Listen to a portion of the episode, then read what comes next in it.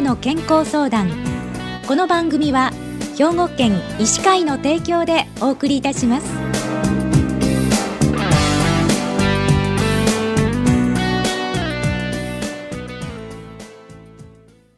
みんなの健康相談ご案内の広市加子です。今週は兵庫県医師会の明石市明石医療センター総合内科主任部長でいらっしゃいます木南沙織先生にお話をお伺いします。木南先生おはようございます。おはようございます。今日はよろしくお願いいたします。よろしくお願いします。まずはお便りをご紹介いたします。お孫さんのことを心配されてのお便りなんですが28歳の孫女性がここ10年間甲状腺の薬を服用していますが一向に良くなりません。眼球も出て喉も腫れているような状態です先日先生からアイソトープ治療を勧められたそうですが放射線の影響は大丈夫でしょうか？今は未婚ですが将来結婚して子供に影響は出ないでしょうか？というお尋ねなんですけれども、はい、これはどういう病気なんでしょうか？このご相談内容から、はい、お孫さんの病気はバセドウ病という病気だと思われます。はい。バセドウ病ってどんな病気なんですか？はいバセドウ病は甲状腺機能以上の疾患の一つで、はい、甲状腺の機能が更新する病気です、うん、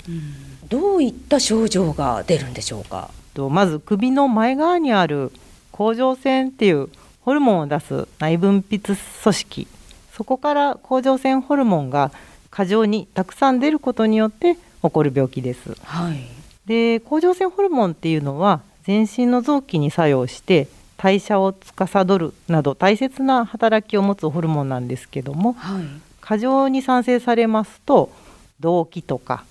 体重減少、手指の震えとか暑がりになったり汗かきとかになったりします。そして疲れやすいとかですね、はい、難便下痢とかあとは精神的にイライラしたり落ち着きがないようなことが起こることもあります。目が飛び出てくるっていうことがあるんですねそうですね、まあ、甲状腺自体も全体的に腫れることが多いんですけど、うん、目の奥の筋肉がちょっと腫れて目が飛び出たり目が完全に閉じないといった目の症状が出ることもあって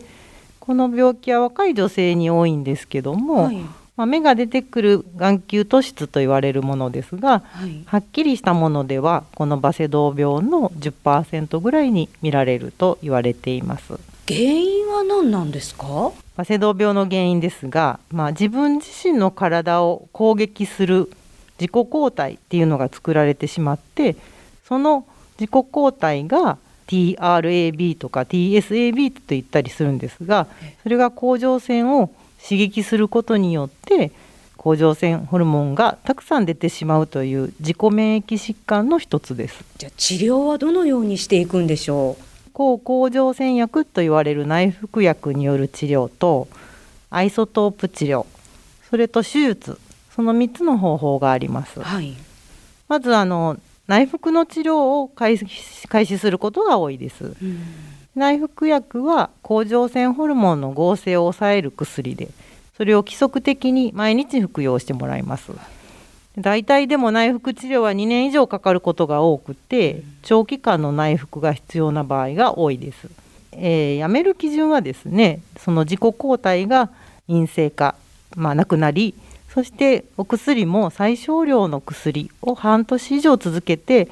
それでも甲状腺機能が正常に保たれていれば薬の中止を考えることができるのでちょっと長い治療になります。で内服治療はですねえー、副作用がなければ一番簡単な方法なんですけど長い間治療しても完全に良くならない。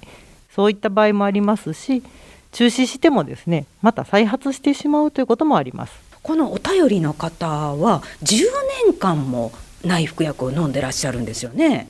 ご質問のお孫さんはですね10年間も内服治療で改善しないということですので、はい、まあ、難治性のバセドウ病と思われます。あ難治性のバセドウ病。はい。これはどういうふうなことが検討されるんでしょう？難治性のバセドウ病はですね内服薬をずっと続けてもうまくいかないということですので、うん、ご質問にもありますアイソトープ治療とか手術療法が検討されます。でアイソトープ治療っていうのはですね、まあ、アイソトープを含んだカプセルを飲むだけの、まあ、簡単な治療なんですが、ええ、安全で効果的って言われています。で甲状腺の腫れも小さくなっていい治療なんですが再発がないようにしっかりとした治療を目指しますとですね、甲状腺ホルモン薬の服用が治療後に必要になる場合があります。まあ、欠点としてはですねあのアイソトープ治療を実施できる医療機関が限られていることとか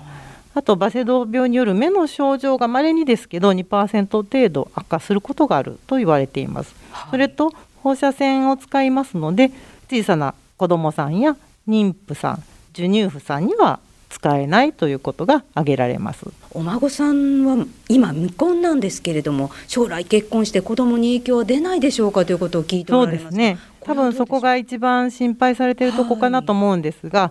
あのアイソトープ治療はですね治療している間は妊娠出産できませんけども例えば半年間空けますと子供を産むことについては問題ないと言われています。